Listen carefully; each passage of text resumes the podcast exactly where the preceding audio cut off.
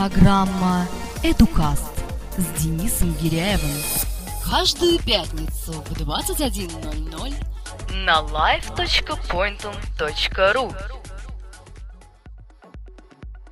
Он организатор первой национальной премии в области образовательного видео «Внимание!». Он сооснователь и руководитель крупнейшего в Санкт-Петербурге коворкинг-центра «Зона действия». Он человек, которому, конечно же, не безразлично будущее э, системы образования нашей страны. Он Юрий Лившиц, гость сегодняшнего выпуска программы EduCast. А поговорим мы об использовании возможностей интернета в образовании и не только об этом. Вы слушаете Pointum.ru, меня зовут Денис Гиряев. Здравствуйте. EduCast с Денисом Гиряевым. Вы слушаете на live.pointum.ru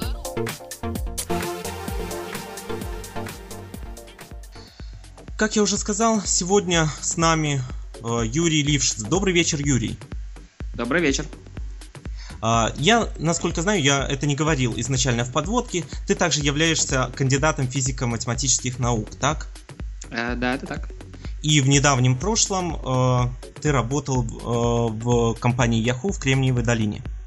Да, да, да, именно так. Скажи, пожалуйста, э, вот данные две твои регалии, насколько э, помогают в твоей нынешней деятельности, о которой мы поговорим дальше? Ну, любой опыт полезен, но если бы я с самого начала знал, что я буду заниматься а, созданием новых форм образования, возможно, я построил свою карьеру по-другому. Давай тогда более подробно о твоих проектах начнем. И первое, что меня интересует, и, собственно говоря, этот проект меня интересовал вот с момента его зарождения, я за ним так э, наблюдал, это э, премия «Внимание». То есть это, по сути дела, премия за образовательное видео, причем она первая, насколько я понимаю, в России, да? Да, и похоже, что в мире тоже, потому что я до сих пор не знаю аналогов такого масштаба. А как у тебя появилась вообще данная идея?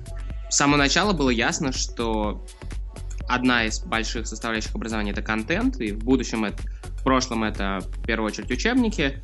Сейчас видео переживает стремительный рост, значит будет развиваться образовательное видео, и если оно будет развиваться, то будет у него будут все атрибуты издательского бизнеса, то есть будут и и саммиты, и премии, и видеоиздательства, и видеопродакшн студии, и видеоагенты, и, в общем, все элементы медиабизнеса, которые есть, например, у музыки или у кино, у книг, все эти элементы э, индустрии появятся со временем и у э, образовательного видео. А давай определимся, вот что в твоем понимании есть образовательное видео? Вот для наших слушателей поясни, пожалуйста. Самый широкий спектр, э, любое видео, э, от, а, которое передает какие-то знания, навыки, умения. Это может быть мотивационное видео, интервью с известным успешным человеком, его какие-то истории. Это может быть инструктаж, там, как завязать галстук, как танцевать какой-то танец, как э, приготовить какое-то блюдо. Это может быть э, информационная передача, такая как на Медне или там путешествие, э, ну, о странах или о природе, или об истории. Это может быть и запись школьных занятий, запись университетских лекций, могут быть трансляции с конференций, могут быть вебинары. Есть очень много жанров. А скажи, пожалуйста, как ты относишься именно, скажем так, к такому жанру, как видеоуроки? И знаком ли ты с проектом Салмана Хана зарубежным? Ну, было бы странно, если бы я занимался образовательным видео и не знал проект номер один в этой области. Конечно, знаю. Это важная часть э, образования будущего. Там ог- огромный фронт работы, но это потрясающий первый шаг, который очень важен, из которого много что выйдет. Как считаешь, в России прижился бы такой проект, как у господина Хана? Мало... Он не только бы прижился, он уже существует. Есть проект, который называется интернетурок.ру, и его университетский товарищ универтв.ру, и ребята тоже записали 2000 уроков по школьной программе. Э, Их известность, конечно, пока не сопоставима с э, Khan Academy, но я думаю, у них все впереди, или у каких-то других проектов, которые начнут делать то же самое. Да, я думаю, что Россия ничем не отличается от Америки, нам тоже нужен такой проект. Ну, пожелаем удачи всем, кто начинает свою деятельность в данной области. А что касается проекта «Внимание ТВ», скажи, пожалуйста, вот на стадии зарождения. Ведь твой проект очень активно поддержали различные медийные организации, личности и так далее. Вот кто тебе оказал наибольшую поддержку? Генеральным партнером э, премии за лучшие видеолекции, медиапартнером была компания э, РИА Новости, интернет-партнер компания ВКонтакте и целый ряд других СМИ, Питер ТВ, Слон, Дождь, э, многие другие, Политру очень-очень активно помогали, так что всем им большое спасибо. А насколько активно они пошли на контакт? Увидели ли перспективу в твоем проекте? Uh, да, я считаю, достаточно. То есть на письма отвечали, размещали статьи, ставили баннеры, uh, пришли на финальную церемонию, написали отчет, написали анонс. Uh, кто-то размещал конкурсные работы победителей, так что было полное сотрудничество. Супер. Кстати, что касается финальной церемонии, как прошла? Я считаю, прошла очень хорошо. Мы были в такой очень знаковой площадке Digital October в Москве 28 ноября 2011 года. У нас был целый ряд э, потрясающих спикеров. Сергей Гуриев, ректор РЭШ, э, Илья Сигалович, сооснователь Яндекса, э, Олег Анисимов, соведущий передачи, Олег Анисимов и Олег Тиньков, бизнес-секреты с Олегом Тиньковым. То есть люди все совершенно не чужие образованию, и Э, представители от YouTube и Google, соответственно, э, фонда Потанина, который занимается программой преподавателей онлайн, ну и ряда других. А какие планы на будущее э, у тебя относительно именно проекта «Внимание ТВ»? Ну, я думаю, на 90% можно сказать, что у нас будет вторая премия этой осенью. У нас также родилась очень успешная контактовская группа на больше, чем 21 тысячу подписчиков на данный момент, mm-hmm. которая называется «Лучшие видеолекции», где мы постоянно, вне зависимости от как бы, сезона премии, рекомендуем интересные видео. И пытаемся со- создать в таком э, неторопливом режиме каталог лучшего образовательного видео. Собственно, каталог лучшего образовательного видео на русском языке он и создан на базе премии «Внимание». Это сайт внимание.тв.ру. А, но в целом пока мое внимание больше сосредоточено на зоне действия. То есть, внимание, мы, мы ждем второго сезона премии и присматриваемся к рынку. Я думаю, что эта премия, она пришла вовремя, даже немножко рано. То есть э, через пару лет эта премия будет намного более актуальна, чем сейчас. То есть надо ее продолжать, но взрыв э, популярности видеолекций в России... Еще впереди. Да, да, да. А скажи, пожалуйста, как считаешь, твой проект, уже созданную какую-то базу видеолекций на сайте Внимание ТВ.ру, а, используют ли на данный момент и насколько активно в образовании молодые люди или не очень молодые люди? Насколько востребовано то, что вы сделали?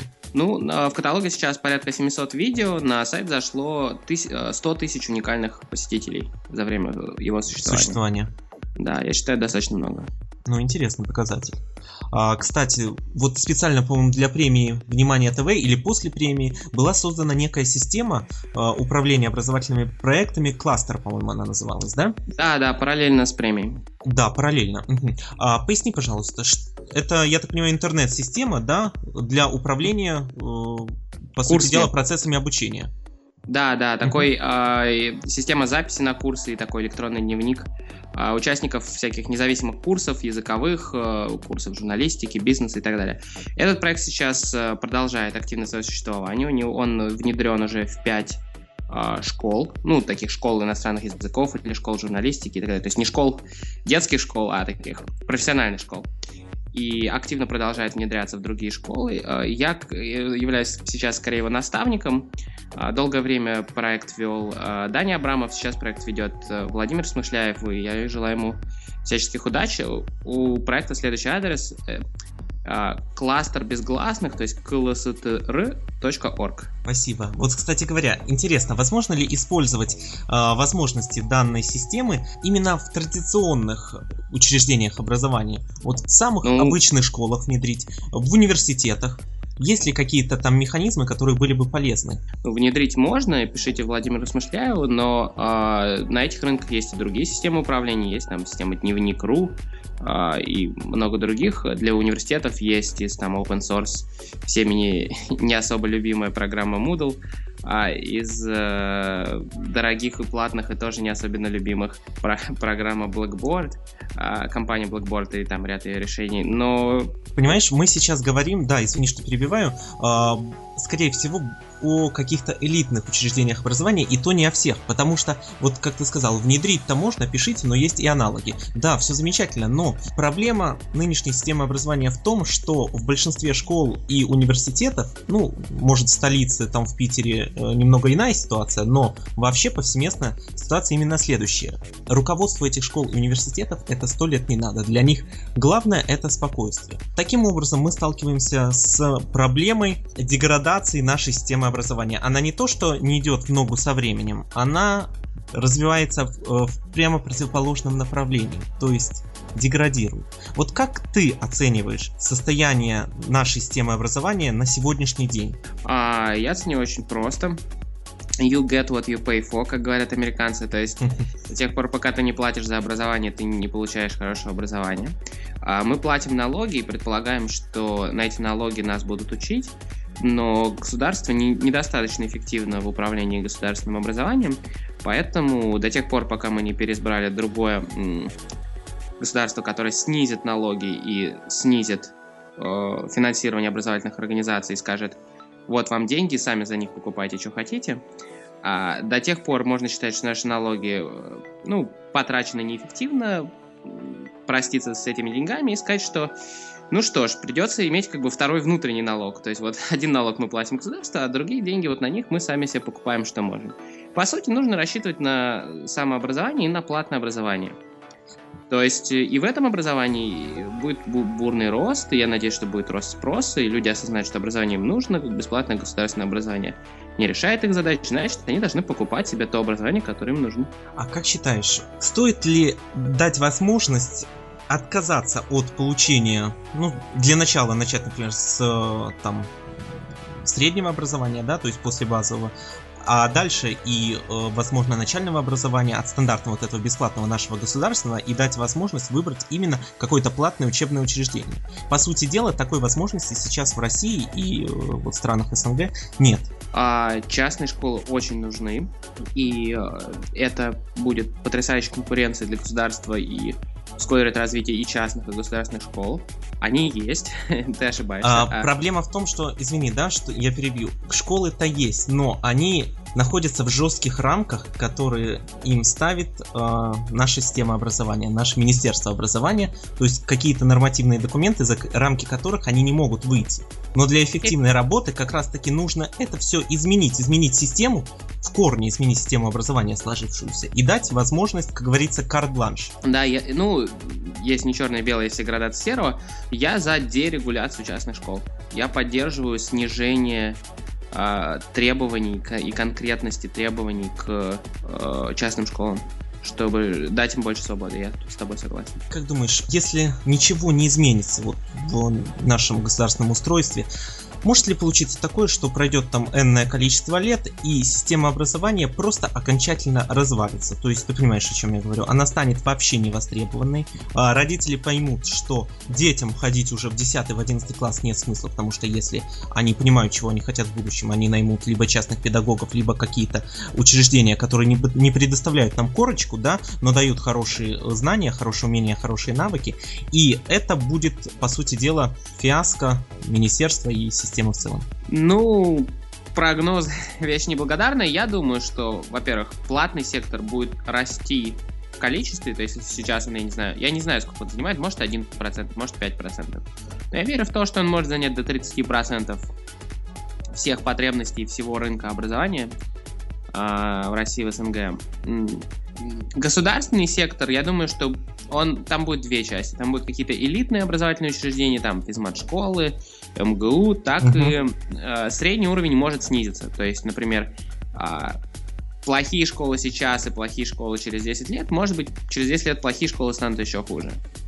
Лучшие школы, типа там МГУ и физмат-школ, станут немножко лучше, я думаю, за 10 лет. Но параллельно с этим а, платное образование станет в разы, оно просто станет больше, и я думаю, что лучшие из платных школ могут превзойти лучшие а, государственные школы, и лучшие платные вузы могут превзойти лучшие бесплатные вузы. А, вот у нас недавно в программе Эдукаст как раз был Александр Меньшиков, И он мне сказал такую очень интересную фразу, я ее запомнил. Если что-то разваливается, пусть лучше развалится. А, таким образом, а, возникает вопрос к тебе. Если вот с системой образования произойдет то, по сути дела, о чем говорил ты, то есть она либо разваливается, либо, ну вот, что-то лучшее становится лучше, худшее становится хуже, то какой бы ты вот на, на этих обломках, скажем так, хотел бы сам внести вклад, существенный коренной вклад в нашу систему образования? То есть какой ты ее видишь? в идеале? Я не хочу вносить вклад в систему образования, я хочу учить людей. То есть вклад я вижу в то, что развитие человеческого потенциала. Человеческий потенциал — это суммарный вклад э, там, в экономику, в жизнь людей от человека за всю его жизнь. То есть его можно измерить там в каких-то параметрах значимости или в деньгах. Там, вот человек, он за год, за всю свою жизнь заработал миллион долларов, а этот заработал 100 миллионов долларов. Этот написал одну гениальную песню, а этот 100 гениальных песен, ну и так далее. И э, образование, ну, метрика успешности образования это суммарная, ну вот, сумма тех успехов за весь жизненный цикл людей, которые прошли через это образование. То есть успех конкретной там физмат-школы – это сумма достижений всех ее их выпускников, ее выпускников за всю их жизнь. Создать школу лучше, чем там, не знаю, 57-я школа в Москве, 39-я школа в Петербурге, это вот создать другую школу, суммарный, как бы, вклад в жизнь планеты, выпускников которой будет, там, не знаю, в сто раз превышать суммарный вклад выпускников вот этих школ. Если такую школу создашь, это будет круто. Супер. Хорошее желание. Скажи, пожалуйста, как ты считаешь, банальный вопрос, кратко сформулирую. На сегодняшний день нужно ли человеку, молодому человеку, высшее образование? Человеку высших способностей э, российское высшее образование будет неоптимальным. То есть э, оно ему принесет пользы, но альтернативные пути развития карьеры принесут ему гораздо больше пользы. То есть либо не учиться, либо учиться на Западе. А, это для категории людей с, там, из верхнего процента, верхних 5%. Для остальных все равно. Мне вспоминается э, статья Питера Тиля. Ну да, а, да, да.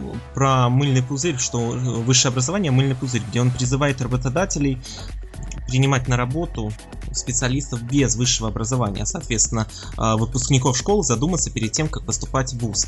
Как считаешь, если у нас в России повсеместно при приеме на работу начнут смотреть именно не диплом, а на знания, а, снизится ли и насколько а, конкурс в вузах и, быть может, так получится, что какие-то вузы вообще не востребованы? Ну, как говорил Сергей Гуриев на как раз финальной церемонии принятия внимания, главное это не работодатель, а призыв. Нужно отменить, приз... Нужно отменить э, призыв и вот студенческие отсрочки, все, что с этим связано. А тогда конкурс снизится и неэффективные вузы начнут отмирать. А хорошие работодатели сейчас не смотрят на э, корочки. И сам, самый плохой работодатель, который реально смотрит на корочки, это государство. Да. То есть, то есть э, всякие э, государственные э, службы у них очень, ну, бюрократи...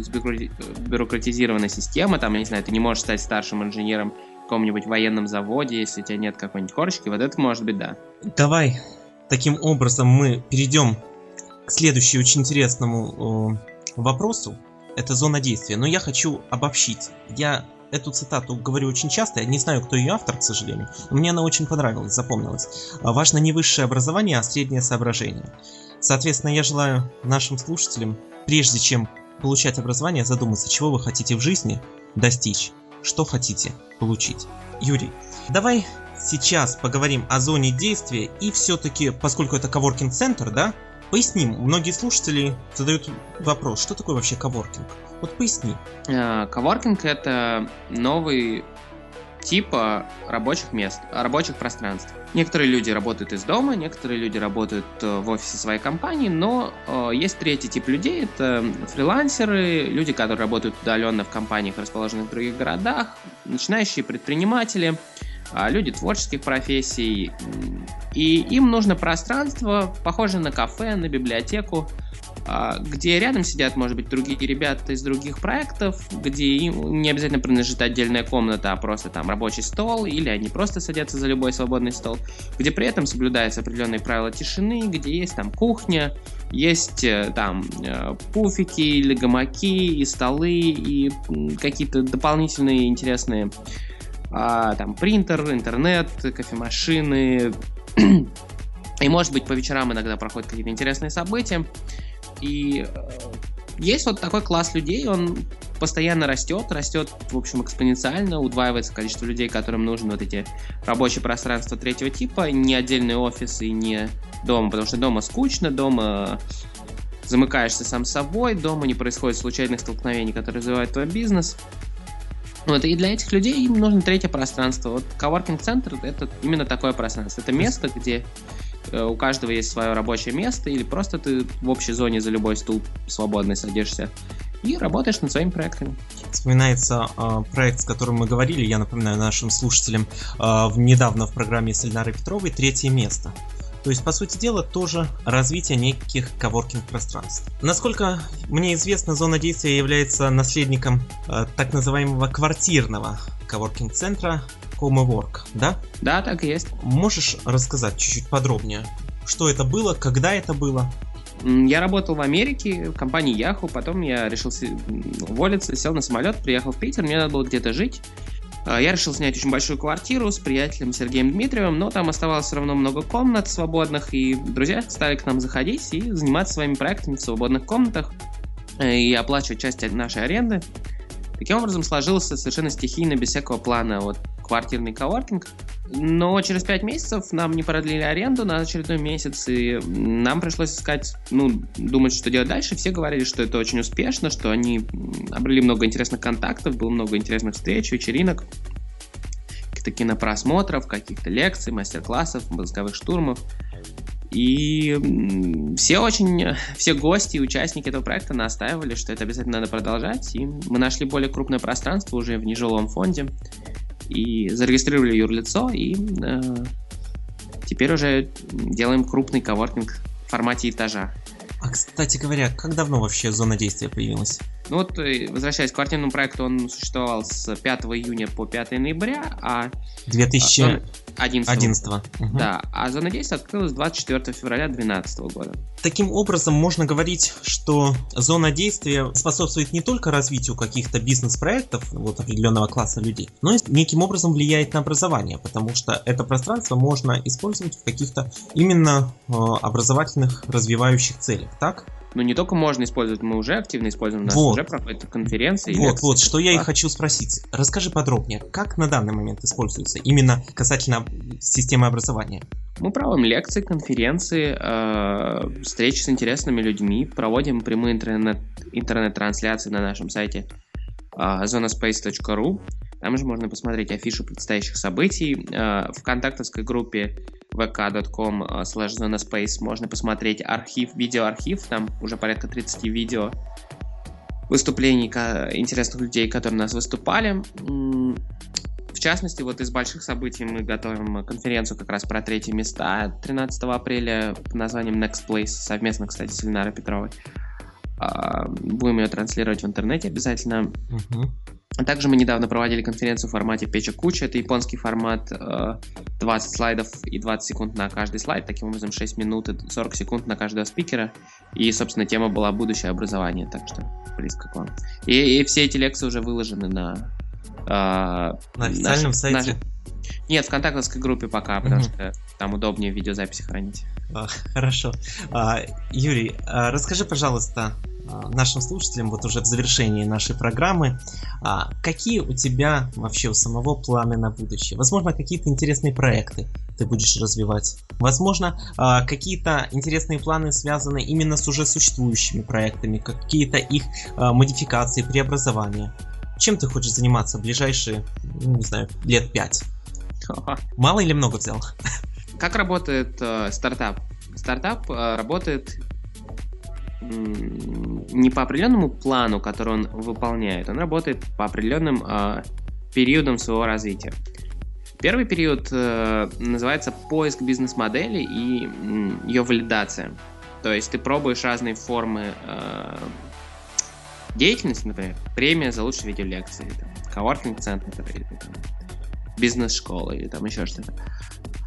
И э, смотришь, какой объем рынка, насколько легко его занять, э, кто конкуренты, насколько велика востребованность, насколько велика прибыльность, сколько денег можно заработать, является ли это убыточным или прибыльным и так далее. То есть ты перебираешь разные форматы и пробуешь определенный момент у тебя есть чувство, что, Эврика, ты что-то нашел, что-то, что приносит больше денег, чем ты тратишь на создание этого, и что-то, что можно масштабировать и расширять. Тогда ты думаешь, я закончил первый этап развития стартапа и перехожу ко второму, масштабированию.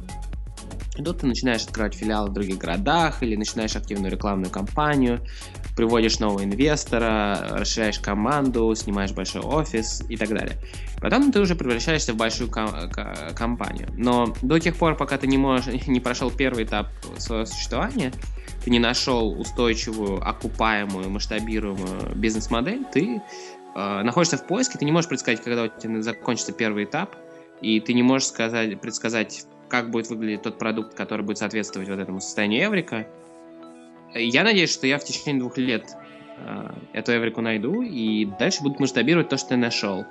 А текущий проект с коворкинг-центром и образовательным центром, то есть мы действительно делаем много видеолекций, это очередная итерация на, на предмет того, работает, не работает. Мы пока не можем сказать окупается коворкинг, не окупается, насколько он прибылен, насколько он убыточен, что надо поменять, чтобы он стал более прибыльным. Мы работаем над этим. Но а, один из векторов развития — это просто масштаб э, креативного центра. Мы начинали с квартиры, сейчас у нас этаж, мы можем потенциально занять здание, можем потенциально занять квартал, мы можем потенциально построить город-спутник, а, построить новый город, не знаю, оградить часть страны, управлять ей в каком-то креативном ключе, не знаю, возможно разные варианты.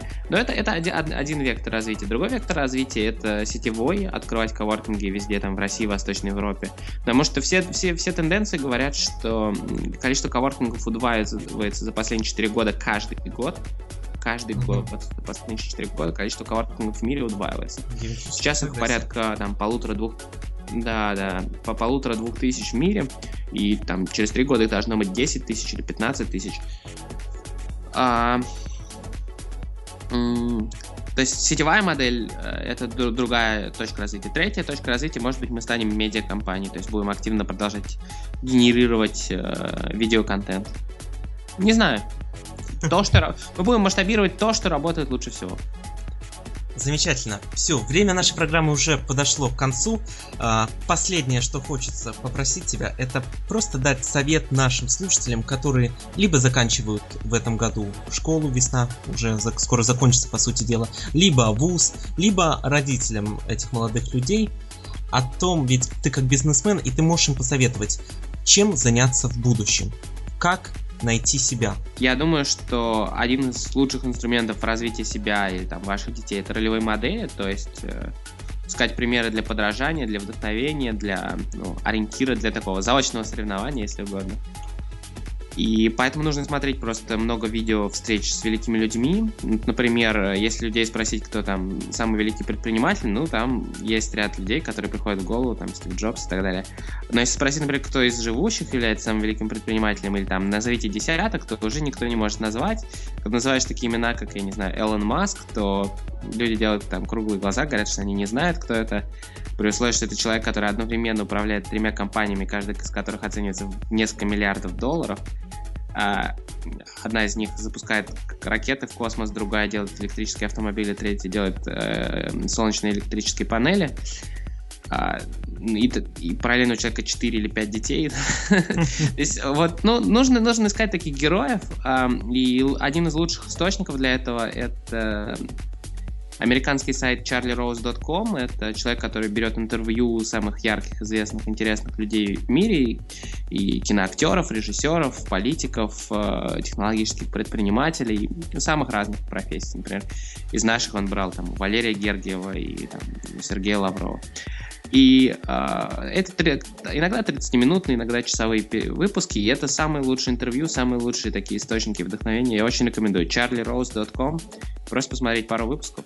Юра, раз уж ты заговорил про героев, последний, самый последний вопрос. Кто твой герой? Одно имя. Э, Сергей Королев. Спасибо. Это был Юрий Лившиц, программа Educast. На этом мы сегодня ставим точку. А, меня зовут Денис Гиряев. До встречи в следующую пятницу в 21.00 на pointum.ru. До связи. Программа Educast с Денисом Гиряевым. Каждую пятницу в 21.00 на live.pointum.ru